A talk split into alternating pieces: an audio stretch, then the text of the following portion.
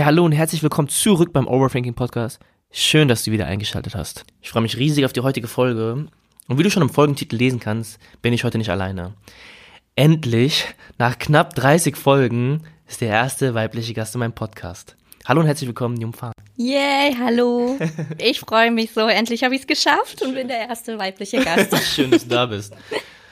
Das heutige Thema ist nämlich Herz und Verstand. Und warum du heute hier bist, Du bist die weibliche, warme Seele in meinem Freundeskreis, die sehr einfühlsam ist. Ich glaube, das ist auch eine sehr weibliche, sehr weibliches Attribut. Ja. Eine sehr einfühlsame Person ist, aber dennoch eine, die sehr viel nachdenkt. Vor allem vor Entscheidungen und Tätigkeiten und auch vor allem danach machst du dir, glaube ich, viel Gedanken drum. Manchmal vielleicht sogar zu viel. Und ich glaube, deswegen passt auch perfekt in den Overthinking Podcast heute und bin froh, heute mit dir über das heutige Thema sprechen zu dürfen. Ja, cool. Ich freue mich. Danke, dass du hier bist. In meiner Wohnung. Danke, dass ich hier sein darf. Zum, ja, ich wohne schon fast hier. Ja, Ist richtig. nicht so Corona-tauglich eigentlich. Nee, eigentlich nicht. Wir haben doch auch unseren Mindestabstand hier. Ja, ja, selbstverständlich. Wie verbringst du gerade die Corona-Zeit so? Wie geht's dir da? Mir geht's erstaunlicherweise gut. Die ersten Tage waren schon sehr langatmig für mich. Ich habe sogar manchmal Mittagsschlaf gemacht in der Hoffnung, dass die Zeit schneller vorbeigeht. Ja. Wie Mittagsschlafen? Aber, und dann stehst du auf und dann? Und dann ist Corona hoffentlich vorbei. Und dann ist Corona vorbei.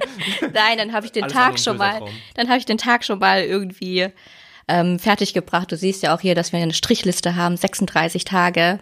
Das ist auch heftig, schon 36 Tage. Ja. Also ich bin, ich bin noch gar nicht so lange im Land. Und ich bin jetzt seit knapp drei Wochen im Land. Übel. Richtig übel. Die erste Woche ist die schlimmste, oder? Äh, oh, also die erste Woche war echt übel. Ähm, ich war echt sehr lethargisch. Es ist auch, ich glaube, schwierig, da nochmal rauszukommen erstmal. Ja. Und jetzt, ich meine, du erzählst ja auch, dass du ein bisschen so ein bisschen deinen Down hattest. Ja, auf Wie, jeden wie, Fall. wie bist du da rausgekommen? Oder bist du da rausgekommen, würdest du sagen? Ja, also die erste Woche, ich wusste gar nicht, wie ich mich selbst beschäftigen sollte tatsächlich. Und jetzt mittlerweile habe ich so meine Routine gefunden, lese viel und abends ist immer mein Highlight. Wie du sicherlich schon gemerkt hast, habe ich mich wieder bei League of Legends angemeldet und ich spiele wieder Sims 4. Ich habe das eine Affinität zum Zocken wieder entdeckt. ja, richtig. Ja, ich muss zugeben, äh, wegen Sims, Mhm. ich habe Sims, ich würde eigentlich sagen, es ist irgendwie ein weibliches Spiel, wenn man das so sagen darf. Also es ist nicht so das gängige Männerspiel, ne? Eigentlich schon, ja. Aber ich habe es auch mal 10, 11, 12, habe ich es auch gespielt, ähm, Sims 1. Also ich weiß jetzt nicht, ob das hier Werbung ist, aber ich muss es mal kurz erwähnen. Und es war eigentlich ein cooles Spiel, muss ich zugeben. Hast du dich da selbst erstellt oder waren es eher fiktive Personen? Ähm, ich glaube, ich habe mich selbst, ich glaube, ich habe mich selbst erstellt, ja. Ja, weil als ich das gespielt habe mit 13, 14, habe ich nur mich selbst und meinen Schwarm damals Schwarm? erstellt. Ja, alles, was in der Realität nicht stattgefunden hat, war dann bei Sims zu sehen. Äh, der Mann ist ja gerade nicht da. Den Schwarm, den du damals erstellt hast, entspricht der ungefähr dem heutigen Bild? Wird das jetzt hier? Ich glaube, er hört eh nicht zu. Ja, okay, dann nicht. Oh, wi wichtig, was mir da gerade einfällt. Mhm. Ist es, würdest du sagen, legitim, bei Sims sich Geld zu cheaten? Das habe ich jetzt die letzten 35 Tage gemacht. Ha- hast, hast du nicht. Doch, klar. Ey, das ist. Ey, also ich habe jetzt echt vorsichtig gefragt, weil ich finde, das geht gar nicht. Wieso denn nicht? Ja, das Wozu Spiel- sind denn die Cheats da? Ja, aber das Spiel baut doch darauf auf, eine gewisse Herausforderung des Lebens zu meistern, unter anderem auch einen gewissen finanziellen Reichtum zu erlangen. Ja, aber du brauchst doch eine schöne Wohnung, Ja, schöne das- Möbel. aber du willst doch nicht direkt in die, was weiß ich, Riesenvilla einziehen, oder? Doch, Was? eigentlich schon. Alter, ich ziehe erstmal in so eine schäbige Einzimmerwohnung, gib dann äh, Motherload ein und dann geht's direkt in die größere. Motherload? Ja, Motherload. Was ist das? Das ist der Cheat für. Du spielst noch mit Rosebud, gell? Sims Ja, Ro 1? ah, das, ich kenn Rosebud, das ist noch der Geldcheat. Ey, warte mal, warte mal, Freunde. Ich darf doch deine Leute Freunde nennen, oder? Ja, sehr gerne. Ja, wer bei Sims nicht einmal gecheatet hat, der hat für mich niemals. Ja, aber mit 10 darfst du cheaten, doch nicht mit Ende 20. Egal. Nein, ich will auch, ich will auch gar nicht zu viel kleiner über... Hater. Oh warte mal, ich erstelle dich jetzt bei Sims Paddy. Ja, und dann lasse ich dich da überleben. Aber dann ehrenvoll, wie im echten Leben. Ja, okay. Ähm, okay, ich will so gar nicht zu sehr auf dieses Gespräch eingehen. Also, wie gesagt, alle Leute, die bei Sims jetzt hier Geld sich cheaten, bitte verlass diesen Podcast. Ich glaube, wir wären keine besten Freunde mehr, Paddy. Spaß beiseite. Ähm, deswegen sind wir heute nicht hier. Wir sind heute hier, um das Thema Herz gegen Verstand zu behandeln. Herz gegen Verstand, Emotionalität gegen Rationalität, Entscheidung, Handlung etc., die entweder aus dem Emotionen, aus dem Affekt entstehen oder aus dem analytischen Denken kommen. Und interessanterweise herrscht ganz oft eine gewisse Ambivalenz zwischen diesen beiden. Oft sind die nicht ganz im Einklang. Und darauf möchten wir heute ein bisschen eingehen. Das Herz repräsentiert dabei Entscheidungen oder Handlungen, die vor allem aus den Emotionen heraus entstehen. Aus Gefühlen oder aus Impulsen. Hat teilweise schon vielleicht so einen leicht animalischen Trieb. Wir gehen nur unseren Bedürfnissen nach, nur unserer Intuition. Aber meistens fühlen wir uns echt wohl dabei, weil wir fühlen uns gut bei diesen Entscheidungen. Aber objektiv gesehen ist es nicht immer die, ja, ich sag mal, richtige Entscheidung oder die logischste, die cleverste Entscheidung. Und der Kopf dagegen ist so, ja, wie ich gerade gesagt habe, das analytische Denken. Es ist ein meist logisches Denken oder ein hypothetisches Denken. Das bedeutet, wir können mit den Folgen rechnen, wir können abwägen, was passiert, wenn wir uns dafür entscheiden oder was passiert, wenn wir uns nicht dafür entscheiden. Und dabei wählen wir nicht immer, was sich am besten anfühlt, sondern was eigentlich am sinnvollsten ist. Und das sind so die zwei ja, Institutionen, würde ich mal sagen, die in uns irgendwie herrschen, die oft im Widerstand miteinander sind. Ich meine, wenn wir es mal ganz kritisch betrachten oder ganz genau betrachten, dann entstehen alle Entscheidungen im Kopf. Mhm. Aber du weißt, was ich meine eigentlich mit dem einen. Aber ich glaube, es ist klar, dass die einen aus dem Herz und die anderen erst im Kopf entstehen. Ja. Was würdest du sagen von deiner Seite aus? Bist du eher ein impulsiver Typ oder jemand, der aus Emotionen entscheidet oder sehr logisch und rational vorgeht? Ich würde mich eher so einschätzen, dass ich eher ein Mensch bin, der seinen Intuitionen folgt und auch manchmal emotional entscheidet. Hm, fährst du damit gut? Nein. also manchmal ist es wirklich zu impulsiv, da muss ich mich auch erstmal beruhigen und meinen Verstand wieder einschalten, um zu gucken, okay, vielleicht war das jetzt auch ein bisschen zu voreilig. Willst du mal ein Beispiel geben? Ein Beispiel im Job. Okay. Wie, also wenn ich da aus Emotionen heraus entschieden hätte, dann hätte ich schon fünfmal gekündigt, dreimal dem Chef meine Meinung gesagt. Aber manchmal oh, war es einfach, es war einfach so die Situation, dass er wahrscheinlich, es war manchmal aus der Situation so, dass etwas kritisiert wurde. Kann sein, dass es meine Arbeitsweise war und ich habe es natürlich persönlich genommen. Okay. Und in dem Moment war ich so, nee, so lasse ich nicht mit mir umgehen in das meinem Kopf. Das ist das, aber das ist das Emotionale gerade. Ja, richtig, ja. deswegen. Und dann hat dein rationaler Verstand gesagt, ich kann ihn jetzt nicht anschreien, ich kann jetzt nicht zurückschreien. Ja. Sonst hypothetisches Denken, ne? Sonst könnte ich vielleicht Probleme im Nachhinein bekommen. Richtig. Und vielleicht auch mal reflektieren, dass es gar nicht wirklich persönlich gemeint ist, sondern einfach nur auch so ein Tipp für mich, für die Zukunft, was ich besser machen könnte. Würdest du sagen, du nimmst Kritik häufig persönlich? Ja, schon. Okay. Ein bisschen sensibelchen, ne?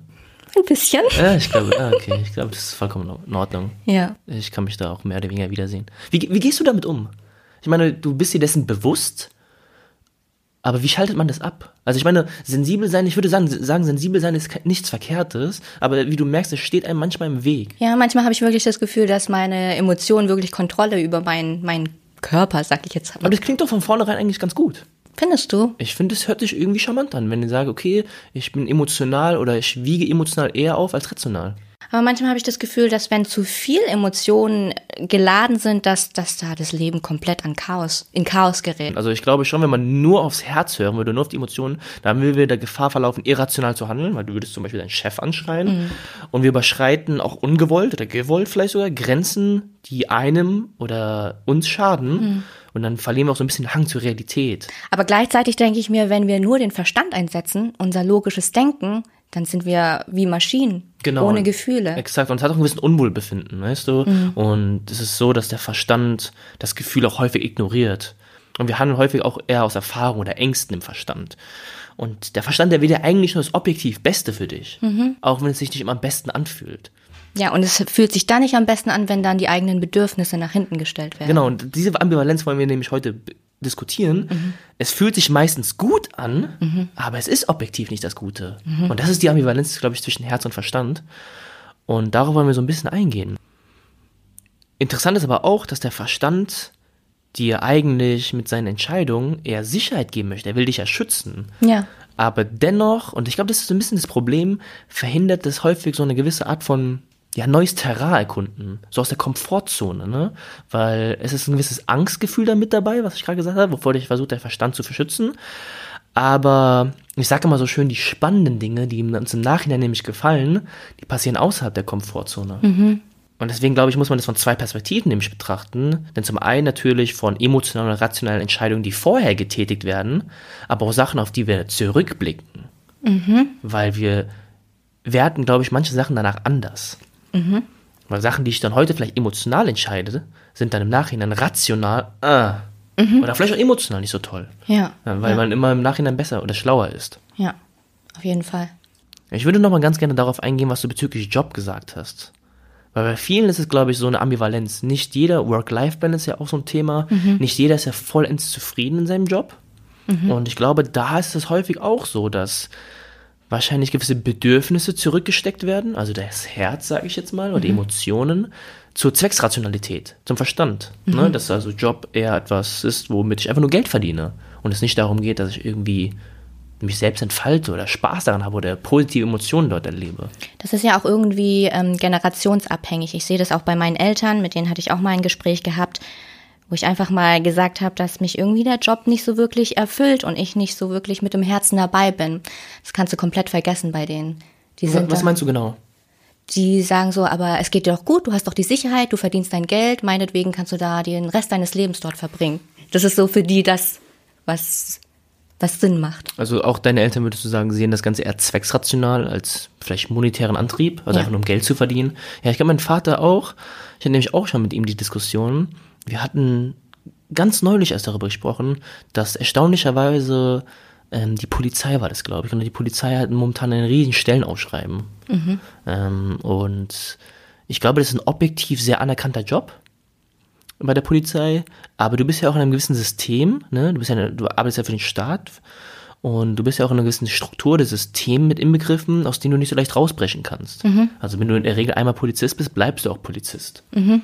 Und das ist für unsere Generation, glaube ich, nicht so attraktiv, weswegen ja. es auch sein kann, dass viele nicht, Poli also ich persönlich finde es, ist bestimmt ein toller Job, hat auf jeden Fall seine Vorzüge, mhm. aber aus meinem persönlichen Empfinden ist es, glaube ich, nicht so spannend, weil ich denke, ich will nicht von vornherein wissen, dass ich zum Beispiel 40 Jahre arbeiten möchte in, eine, in einem Job. Ja. Weißt du, es kann sein, klar, dass der Job auch sehr facettenreich ist und ich kann mir vorstellen, dass der Polizistenjob sehr spannend ist und viele Auf und Abs hat mhm. und auch viele Variationen mitbringt. Aber es ist immer noch, du bist in einem Institut, du bist in einer, ja, Firma kann man so nicht sagen, aber du bist in einer Struktur, in einer Regierung in ja. dem Fall und bleibst dann auch bis zum Ende dort, bis zum 60., 65., 70. Lebensjahr. Das ist meines Erachtens nicht so attraktiv, aber ich glaube, es gibt auch viele in unserer Generation so, ne, Generation Y oder von mir auch die kommende Generation, Generation Z, die sind ja vor allem auf Flexibilität. Ich meine, Homeoffice. Jetzt, mhm. wir haben alle Homeoffice. Mhm. Das war ja vor, was weiß ich wie vielen Jahren, das war nicht mal ansatzweise ein Thema. Ja. Darum ging es früher gar nicht, weißt du? Aber heute ist das eigentlich schon fast etwas, was die Leute unbedingt haben wollen, mhm. weißt du? Na klar, mhm. Corona bringt jetzt ein bisschen sehr viel Homeoffice mit. ja. Aber du merkst, dass solche Sachen zum Beispiel Flexibilität, flexible Arbeitszeit, das sind, das sind USPs, das sind Sachen, womit Firmen werben, ja. dass, US, dass sie dass sie flexible Arbeitszeiten anbieten, weißt du? Mhm. Und da stecken viele Leute auch zum Beispiel beim Gehalt dann zurück. Ich will ein bisschen weniger verdienen, aber Selbstentfaltung, flexible Arbeitszeit etc. Wir haben andere Bedürfnisse in unserer Generation und ich glaube schon, dass das darum mit reinspielt, definitiv. Ja. Bei dir war das dann jetzt so, dass du sagst, okay, ich habe jetzt einen Job, den finde ich emotional nicht so toll, mhm. aber rational ist es ein ganz solider. Wie geht man damit um? Schwierig. Also bei mir war es so, ich hatte nicht immer Bock auf den Job gehabt. Ich habe jetzt nicht morgens, wenn ich aufgestanden bin, war ich voller Vorfreude, weil ich endlich arbeiten gehen durfte. Ich glaube, das geht dem wenigsten leider so. Glaubst du? Ich denke schon. Ich würde sagen, es hat noch viele andere Gründe. Ich möchte jetzt hier nicht ganz das Thema aufbrechen, aber auch vor allem unsere multioptionale Gesellschaft. Hm die spielt da mit rein. Ich meine, wir haben viele Entscheidungen, die wir zu treffen haben. Wir haben verdammt viele Entscheidungen. Wir haben zu viele Entscheidungen, glaube ich. Richtig, es ja. gibt zu viele Jobs. Früher ja. war das so, dein Vater ist Bäcker, du bist Bäcker. Ja. Dein Vater ist Metzger, du bist Metzger. Ja. Da wird nicht groß nachgedacht. Heute, ja. es gibt Studiengänge. Ich glaube, an meiner Uni, an der ich studiert habe, gibt es fünf Studiengänge für Archäologie. Mhm, ja. Da studiert nicht mal einer. Weißt du, was ich meine? Ja, ja. Und das Problem war auch, ich konnte mich gar nicht mit dem Job oder mit der Firma identifizieren.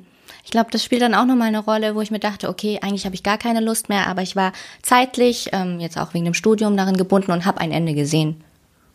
Im Nachhinein. Ich wusste, okay, ich muss einfach nur die zweieinhalb Jahre erfüllen und danach bin ich weg. Würdest du es rückblickend genauso machen? Wahrscheinlich nicht. Warum? Weil mich der Job, ähm, mich hat es einfach nicht so weitergebracht. Ich habe ich hab das Gefühl, ich habe nicht wirklich viel gelernt.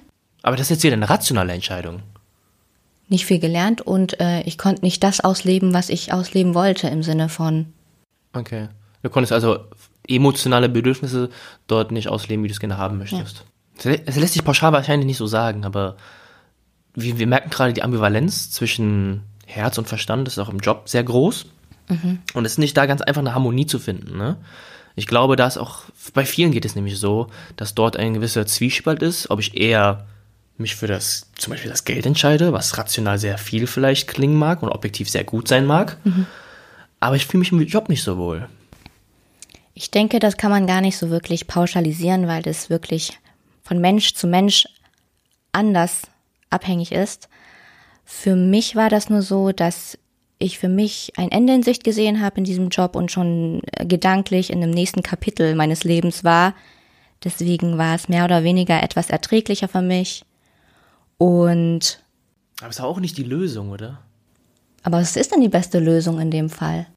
Ich glaube, wie gesagt, das kann man nicht pauschalisieren, das ist vom Typ abhängig, was man vom Beruf will, was man von seinem Job will und erwartet. Ich persönlich finde es sehr erstrebenswert, nicht einen Beruf auszuüben, sondern eine Berufung.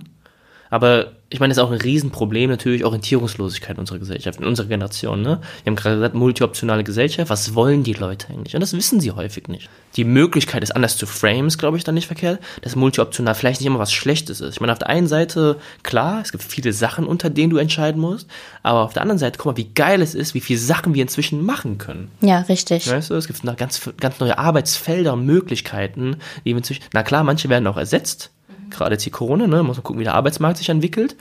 Aber dennoch, glaube ich, ist es auch sehr spannend zu sehen, was man jetzt für sich alles interessieren kann, was alles einem zugänglich ist, weißt du? Jetzt, wenn ich als Bäcker geboren werde, ich kann auch CEO werden. Ja. Weißt du? Ja. Ich glaube, man muss es auch mal ein bisschen anders framen. Aber klar, wenn, wie du schon gesagt hast, kann man nicht pauschalisieren. Ich, ich, ich sage immer, Entscheidungen, die sich nicht gut anfühlen, sind meistens auch keine guten Entscheidungen. Ich bin auch ein emotionaler Typ. Mhm manchmal ein bisschen zu emotional, glaube ich. Also ich würde mir wünschen, manchmal ein bisschen logischer denken zu können, weil im Rückblick, ja, wenn ich so ein bisschen Retroperspektiv dann irgendwie da rangehe, merke ich, oh scheiße, mhm. da hast du sehr intuitiv gehandelt, mhm. was nicht so clever war. Aber ja, ich würde dir da vollkommen zustimmen, dass das auf jeden Fall typabhängig ist. Aber anderes Thema. Nicht nur Job ist da so eine Sache. Beziehung habe ich mir nämlich mal auch gedacht es ist Beziehung, Liebe, was auch immer das ist. Das ist wirklich etwas, wo ich sage, es ist maximal emotional, weißt du? Ja. Was ist emotionaler als eine Beziehung, als die Liebe? 100 Prozent. Und dennoch höre ich Sachen, das habe ich erst, ich habe erst neulich mit einer anderen Freundin darüber gesprochen. Und auch sehr erstaunlich passiert das ganz oft Frauen. Also ich höre, was ich jetzt gerade gleich sage, das höre ich ganz oft bei Frauen, die Geschichten. Und die sind dann Beziehungen, die sind langjährig, über mehrere Jahre. Und die werden objektiv echt beschissen behandelt. Und mhm. da läuft echt beschissen in den Beziehungen. Und wenn sie dann zurückblicken, oh, ich weiß nicht, wie ich so blind sein konnte, oh, ich war in einer Beziehung drin, oh mein Gott, ich weiß nicht wie. Mhm. Und dann ist ja, du merkst ja, der rationale Teil, der Verstand, setzt komplett aus. Mhm. Interessant auch andersrum. Aber da war es eine, sie war mit einem Typen zusammen, der objektiv alles mitbringt, wo du denkst, oh, das ist der perfekte Schwiegersohn. Der ist, den muss ich heiraten. Der steht gut im Leben, ist ein cooler Dude, alle mögen ihn, etc. Aber sie hat keine Emotion für ihn. Und war auch dann in einer Beziehung, wo ich mir denke, wow, eine langjährige Beziehung ohne Emotionalität oder kaum Emotionalität. Aber rational gesehen super. Rational gesehen super. Ja. Du kann ich nicht verstehen, weil ich mir denke, Liebe ist so ein Prozess, der findet irgendwo statt in uns, in unserem Körper, in unserem Gehirn, aber manchmal fehlen einfach die Worte zu beschreiben, was man fühlt. Und das musste eigentlich immer dabei sein in einer Beziehung. Dieses Fühlen, dass es sich richtig anfühlt. Aber du kannst es ja auch anders framen. Weil stell dir mal vor, den Mann, den du jetzt hast, ja, und er ist ein absoluter Larry. So ein richtiger, wo du denkst, oh mein Gott, wie kriegt er sein Leben zusammen? Aber du liebst ihn. Ja. Was machen wir mit dem? Ja, aber Liebe entsteht ja nicht einfach so. Man lernt sich ja im besten Fall oder im normalen Fall kennen. Und dann merkt man schon, oh, das ist ein Larry, da halte ich mich lieber fern von dir. Ja, aber das, ich glaube, das klingt einfacher, als man denkt. Ja. Ich meine, es gibt ja auch so dieses blind vor Liebe, wie man so schön sagt. Und ich meine, es muss jetzt nicht so ein extremer sein, wie ich zum Beispiel gesagt habe, aber du liebst diesen Typen und zum Beispiel deine Eltern oder dein Freundeskreis, die mögen ihn überhaupt nicht, weil er irgendwie eine Art hat, die anderen nicht gefällt, die du aber vielleicht gar nicht anerkennst. Das muss nur ein kleiner Baustein sein, aber der so viel in der Sicht von denen oder auch von dir irgendwie beeinflusst. Dann bin ich, glaube ich, aber so ein Mensch, der sich darüber Gedanken macht und sich fragt, warum mögen meine Eltern ihn nicht oder warum mögen meine beste Freunde ihn nicht. Und ich glaube, das würde mich dann beeinflussen und zum Denken anregen, ob das wirklich so der Richtige ist. Ich glaube, gerade bei Beziehungen ist etwas, was man nicht immer neu bewerten kann, weil es etwas, was sich mit nach und nach befüllt. Du baust einen Credit auf. Ja. Das bedeutet also, wenn du irgendwie einen Typen hast, der auf einmal richtig Scheiße gemacht hat, von 0 auf 100, dann rational denkst du, ich kann dem nicht vergeben. Ist Feierabend. Tschüss. Aber du hast so einen Credit aufgebaut, du hast so eine Emotionalität aufgebaut, dass du vielleicht über das Rationale hinweg siehst. Ja, ja, stimmt, das kann auch sein. Dass da einfach die Emotionen überwiegen und der Verstand komplett ausgeschaltet wird. Und das ist halt die Frage, ob wir den Verstand komplett ausschalten und ausschalten sollen. Ich würde schon sagen, dass Liebe ein ja, Konstrukt ist, wo Emotionalität ziemlich stark überwiegt. Aber ich kenne auch, wie gesagt, Fälle, die in, die in sehr rationalen Beziehungen stecken, wo man denkt, wow, funktioniert das so? Unterm Strich hat es natürlich nicht funktioniert. Und ich glaube, es kann auch langfristig nicht funktionieren. Aber ich glaube auch um, umgekehrt wird es langfristig nicht funktionieren. Wenn du denkst, wow, echt ein Larry. Aber ich liebe ihn. Ja, Also, Nein, also das kann man so pauschal nicht sagen, aber du weißt, denke ich, was ich sagen möchte. ja, ja. Also ist die beste Lösung hier einfach so ein Zusammenspiel aus Herz und Verstand? Klar, klar. Es ist eine ba es ist, was ist Balance? Balance klingt immer so 50-50. Ja, aber Ich will nicht 50-50 sagen. Wie gesagt, ich glaube schon, und das ist auch so meine Meinung, was ich vorhin gesagt habe, dass Emotionalität schon überwiegt meistens. Ich denke, was sehr wichtig ist, dass man ein gewisses Bewusstsein für seine Entscheidung trifft. ja. Wie gesagt, dass man auch retroperspektiv auf seine Sachen guckt, dass man also rückblickend auf seine Entscheidung guckt und dass man keine Reue empfindet, denke ich. Es, man kann falsche Entscheidungen treffen. Ja, Wir treffen alle falsche Entscheidungen. Aber ich glaube, dass man seine heutige Entscheidung oder seine heutige Handlung oder was auch immer man irgendwie macht, mit einem gewissen Blick trifft, der aus einer Kombination aus Emotionalität und Rationalität vielleicht auch stattfindet, auf die man dann irgendwie rückblickend irgendwann in Zukunft dann schaut und sagt, wow, ist kacke gelaufen, aber ich bereue es nicht. Ich hätte es vielleicht wieder so gemacht in dieser Position. Meine letzte Entscheidung, die ich wahrscheinlich eher mit dem Verstand getroffen habe, war, hier in Deutschland zu bleiben. Ich plane schon seit längerer Zeit, äh, nach Vietnam auszuwandern. Das weiß ich. Ja, das weißt du. Und im April, eigentlich jetzt zu diesem Zeitpunkt, in wir den Podcast aufnehmen und wahrscheinlich die anderen das auch hören, wäre ich jetzt in Vietnam mit dir. Ja. Ähm, ja, und ähm, ich hatte die Möglichkeit gehabt, im April trotzdem nach Vietnam zu reisen, trotz Corona, weil ich ein Arbeitsvisum habe. Und ich habe mir auch gedacht, ich folge jetzt meinem Herzen und scheiß drauf. Ich gehe nach Vietnam, weil ich lasse mir das jetzt nicht von der einen Sache rausreden. Und dachte mir auch, das sind jetzt Jahre lang, wo ich drauf mehr oder weniger hingearbeitet habe, aber so lang auf diesen Moment gewartet habe. Ich mach's jetzt einfach. Und jetzt so kurz davor waren so die Bedingungen, wenn ich nach Vietnam gehe, fliege, dann müsste ich zwei Wochen in Quarantäne gehen. Und Quarantäne heißt in Vietnam nicht irgendwie häusliche Quarantäne und so zu Hause chillen, sondern du wirst da 40 Kilometer von der Stadt ähm, in, in eine Militärstation gefahren. Also Quarantäne, Quarantäne. Ein richtig hardcore Survival Camp eigentlich. Hier ist kein zu zweit irgendwie zum Bäcker gehen. Nee, nee. Und äh, muss da mit, mit vier bis fünf anderen Personen, fremde Personen, ein Zimmer teilen. Ohne Klimaanlage, darfst nicht mal rausgehen. Und da habe ich nochmal überlegt, wahrscheinlich meinen Verstand hervorgerufen.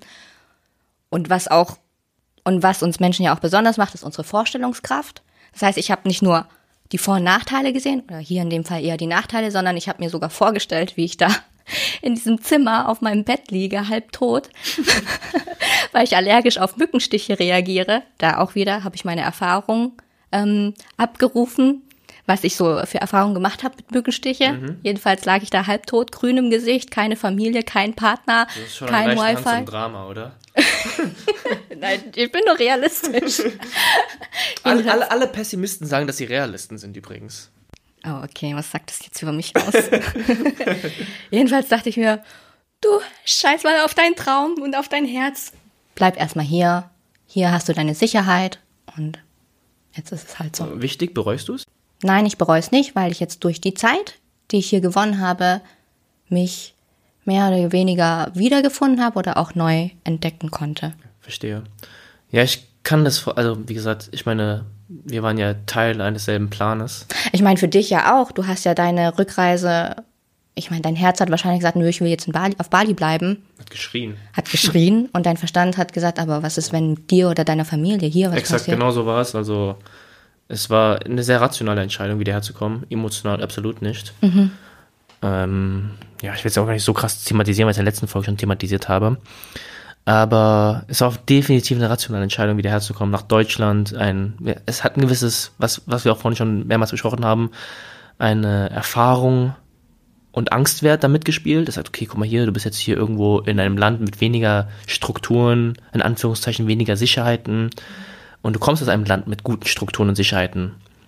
Und deswegen habe ich mich dafür entschieden, noch zurückzukommen, weil, wie du gesagt hast, was wäre, wenn meiner Familie irgendwas passiert und dann kann ich nicht nach Deutschland gehen. Dann ist nicht so geil. Aber ja, wie es ist, so ist es nun mal. Jetzt Bereust du es aber? Also wärst du jetzt lieber in Asien, Südostasien? Emotional ja. Ach, immer noch. Ich wäre schon ganz gern noch auf meiner Reise, aber ich bereue meine Entscheidung nicht. Weil ich weiß, ich weiß, dass meine Entscheidung eine absolut rationale Entscheidung war. Aber, und das ist, glaube ich, eine von den ganz, ganz wenigen Entscheidungen. Ich habe ja vorhin gesagt, ich glaube, Entscheidungen, die sich nicht gut anfühlen, sind nicht gut. Ja. Die Entscheidung fühlt sich nicht gut an. Ja, Aber ich glaube, sie ist gut. same.